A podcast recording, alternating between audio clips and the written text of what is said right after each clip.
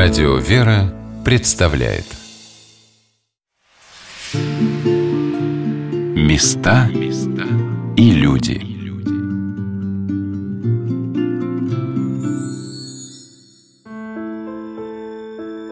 Сегодня на «Волнах Радио «Вера» мы рассказываем о Богородицкой, Плащанской, Казанской пустыне, мужском монастыре, расположенном в 50 километрах от города Севска, который прекрасно видно с трассы, по какой сейчас и в древние времена отправлялись путешественники по направлению к Киеву. Раньше паломники, следовавшие в Киево-Печерскую лавру или в Белгород к святителю Иосафу, непременно останавливались на ночлег в обители.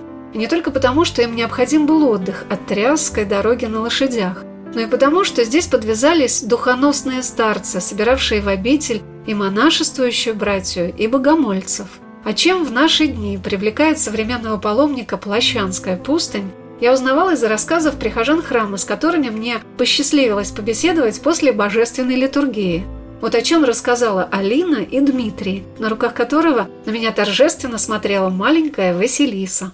Мы живем в Брянске, здесь недалеко родители мужа, и это место для нас обладает особенной силой, потому что два года назад я еще не знала, что была беременна, а у меня в животике был вот этот ангелочек. Как зовут ангелочка Василиса? На причастие сегодня на Свинский монастырь ездим, туда, в Брянске. Ну и так стараемся, ну, если есть возможность, то есть на выходных как бы посещать, то есть как бы святые места, или как бы церковь, то есть ходить. Ну а так на рыбалку, то есть ездили тоже сюда, как бы, ну красивые места, то есть природа красивая. Это, ну, выходной день лучше как бы так посвятить, чем что-то делать другое. Ну, начать с этого как бы день. А вот чем особенная Плащинская пустынь для вас? Вы знаете, мы сразу заметили то, что здесь даже начинают петь птицы, когда в остальных местах они молчат осенью. А тут еще озеро тоже. Ну, место красивое, атмосфера как бы такая, то есть аура, то есть как, ну, как не знаю, как выразиться. Сейчас погуляем по территории, а так, ну, в лавку, может, как бы возьмем это, что-то про историю, потому что мы, ну, как гости, так, ну, чтобы узнать как бы поглубже, то есть, я думаю, информацию. То есть, ну, не просто как приезжать, а вот так вот уже знать историю строения, архитектуры и все остальное. То есть, я думаю, святых в первую очередь. Город Брянск расположен от Плащанской пустыни не так далеко, в 100 километрах. А вот до Москвы 430. И даже несмотря на то, что путь туда и обратно занимает почти целый день и выезжать приходится очень рано, Валентин бывает здесь на богослужениях достаточно часто. Сколько вот вы уже в храм так ходите постоянно? Ну, наверное, лет 25. Ну, наверное, в разных местах были. А как можно да, характеризовать Плащанскую пустыню? Я первый раз здесь. Не знаю. Знаете, как говорится, вот приезжаешь на это место, и душе приятно и спокойно. Это самое главное. Ощущение. Бываю в разных храмах в Москве, но вот Плащанская пустыня, я давно сюда езжу, периодически все равно я сюда приезжаю. А вот какие тут святыни, на что обратить внимание? Главное, Не, Казанская? И, и, да, Казанская в основном, но я думаю, что ко всем святым прикладываться необходимо, всех почитать необходимо, они, на то они святые, наверное. Это вот так. Об особом чувствовании себя в Плащанской пустыне рассказали и паломники из Дмитровска. Наталья. Наталья. Дмитрий. Дмитрий и? Алексей. Алексей, вы семья, да? Откуда вы приезжаете сюда? Мы из Орловской области, город Дмитровск. Почему именно в этот монастырь приезжаете? Ну, как-то нам здесь очень хорошо. Даже когда заходишь на территорию данного монастыря, сразу какое-то... Я даже не могу словами передать это чувство. Становится легче, спокойнее на душе, поэтому мы сюда приезжаем. Интересная территория, то есть и приятно глазу, и ощущению действительно. Действительно такая легкость, свобода, и что-то такое внеземное. Здесь очень красиво поют. Очень красиво, особенно херуимы, правильно назвать это, очень красиво. Но вот сегодня служба небольшая, когда вечером бывает, или какой-то большой праздник, это очень красиво. Наталья, несмотря на то, что ее сын Дмитрий ходит в храм с детства, привезла его в обитель в первый раз. И я вспомнила о том, как игумен монастыря отец Леонид рассказывал мне о своем первом посещении обители, о которой он раньше даже и не слышал.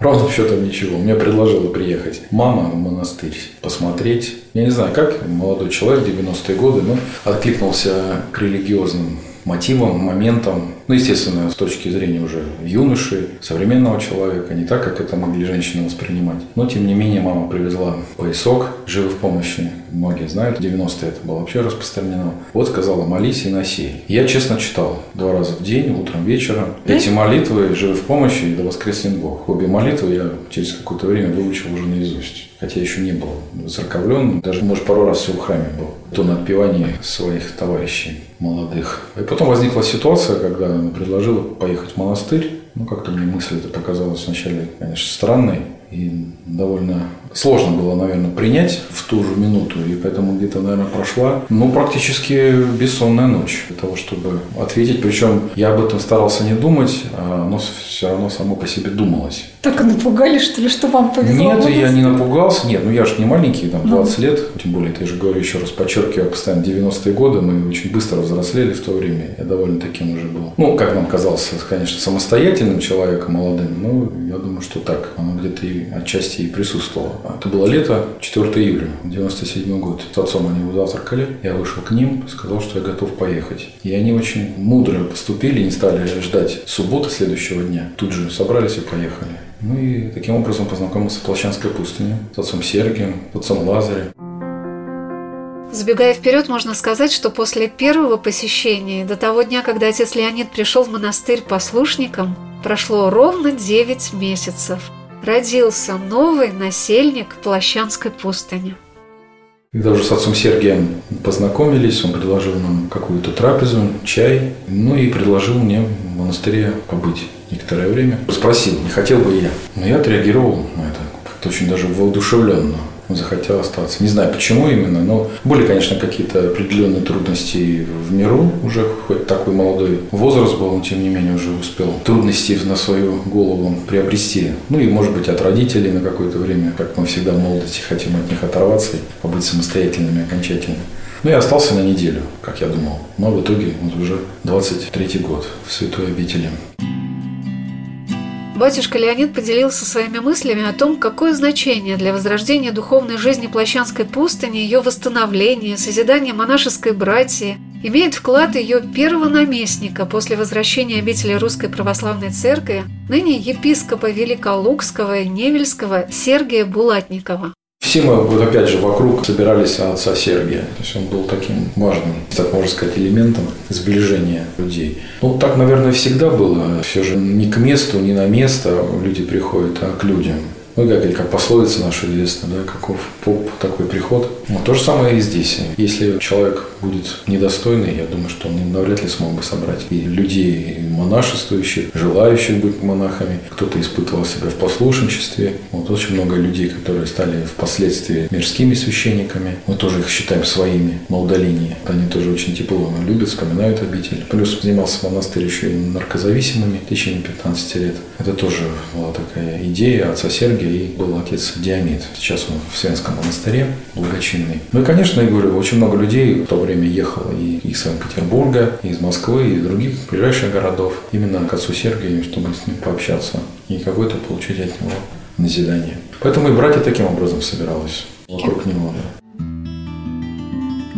Отец Леонид сказал о том, насколько важно для монаха духовное руководство и кем стал для него владыка Сергий удивительный, замечательнейший человек.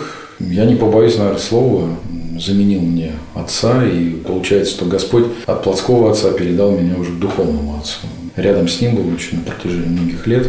Ну, это, наверное, незримое обучение. Естественно, отсутствовала парта, доска и преподавателя. Это уже учение целой жизни. И своей жизни, отношение к жизни, отношение к людям, умение общаться с людьми, умение слушать людей. Ну, все, что нужно и необходимо священнику.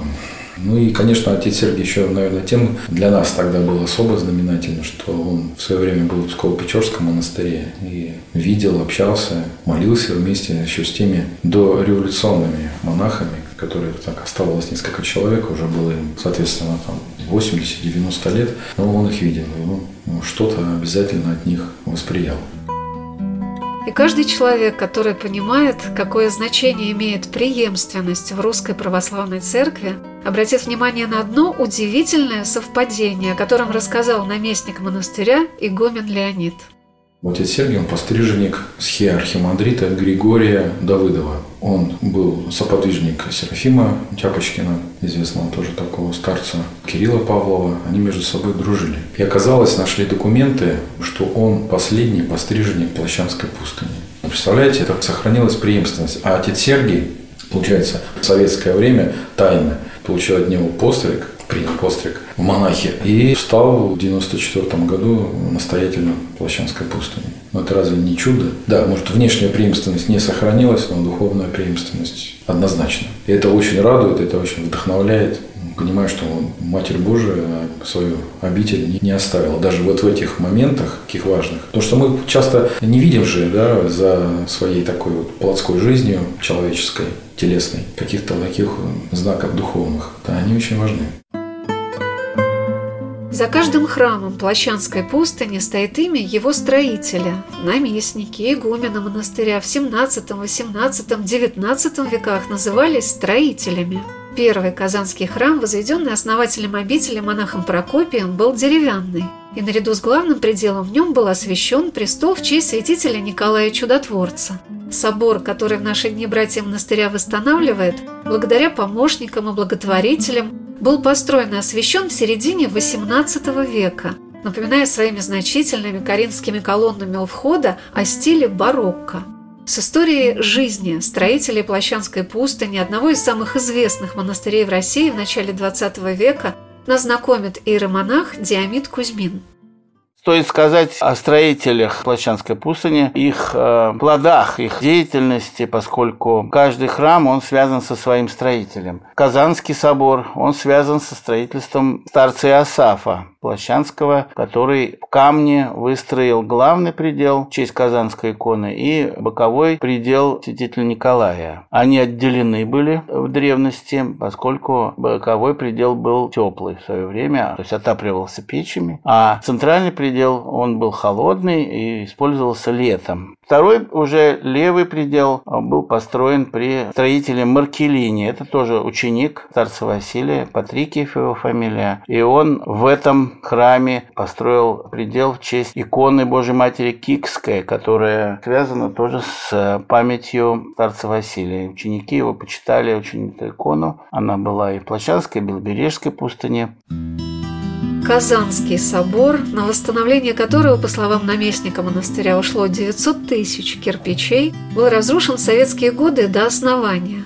А вот в Духовском храме в годы войны во время оккупации была возобновлена служба, и 15 лет храм до 60-х годов действовал как приходской. Духовский храм строился в десятых годах XIX века. Он уже не в барочном стиле, а в таком классическом. Строился он и освещался при строителе Павле Кричкове. Он тоже был учеником старца Василия. Тоже вот памятный очень подвижник, отец Павел. Он был афанитом и вообще такой был тихий человек. Много очень сейчас изучаю его житие и много очень упоминаний о нем. Засима Верховский о нем пишет в своих письмах. Другие очень был такой светлый человек, Павел Ермонах, строитель. Есть в обители еще один храм, в котором очень любят молиться и братья, и паломники. Это храм Покрова Божьей Матери. Он лазуревого цвета, малых размеров, но его внутреннее убранство – ажурный иконостас и киоты, резная деревянная рака, выполненная исключительно трудами насельников обители, создают в нем какую-то старинную атмосферу – тем более, что в этом храме своими мощами пребывают два подвижника, символизирующие две большие эпохи духовной жизни России. Это век XVIII, когда в этих местах подвязалось огромное число братьев, восстанавливающие в обителях древнюю традицию умного делания, непрестанной молитвы, послушания старцу. И век XX, когда эти основы русской православной церкви защищались перед Господом мученическим и исповедническим подвигом. Это святой преподобный Василий Плащанский, Кишкин, и последний настоятель монастыря перед его закрытием святой преподобный исповедник Никодим Спиридонов. Оставайтесь на радио «Вера». Через несколько минут мы продолжим наш рассказ о Богородицкой, Плащанской, мужской пустыне. Места и люди –